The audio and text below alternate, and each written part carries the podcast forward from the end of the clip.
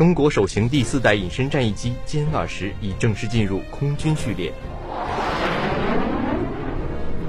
美国国务卿访问沙特和卡塔尔，谋求化解海湾危机。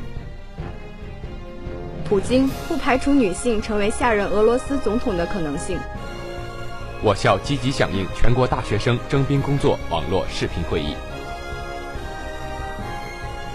这里是新闻进行时。新闻进行时。新闻进行时。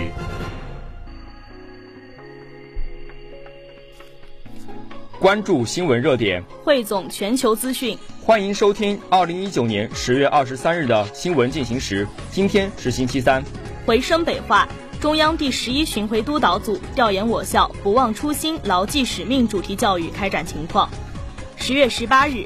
中央第十一巡回督导组成员、中组部办公厅二级巡视员张瑞军，督导组成员于海来我校调研“不忘初心、牢记使命”主题教育开展情况。中央第十一巡回督导组北京化工大学调研座谈会在行政楼二零三会议室召开。教育部直属高校主题教育第一巡回组副组长范训，指导组成员崔健，校党委书记袁自煌，校党委副书记宋来新。校党委副书记甘志华，校党委副书记、纪委书记屈燕，党委常委、副校长任中奇，以及学院党组织书记、师生党员代表参加会议。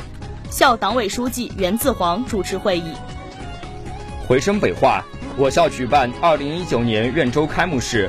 十月二十一日下午，二零一九年院周开幕式在我校昌平校区图书馆学术报告厅举行。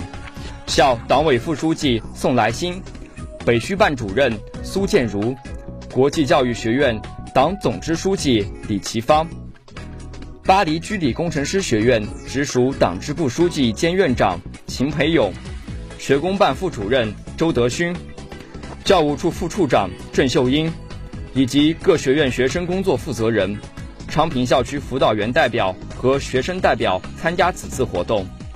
二零一九年十佳教师，材料学院鲁建明副教授，化工学院熊木林同学分别做教师、学生代表参会。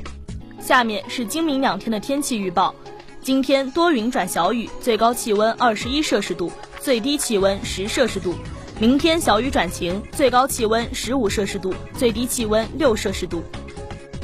以上就是今天节目的全部内容。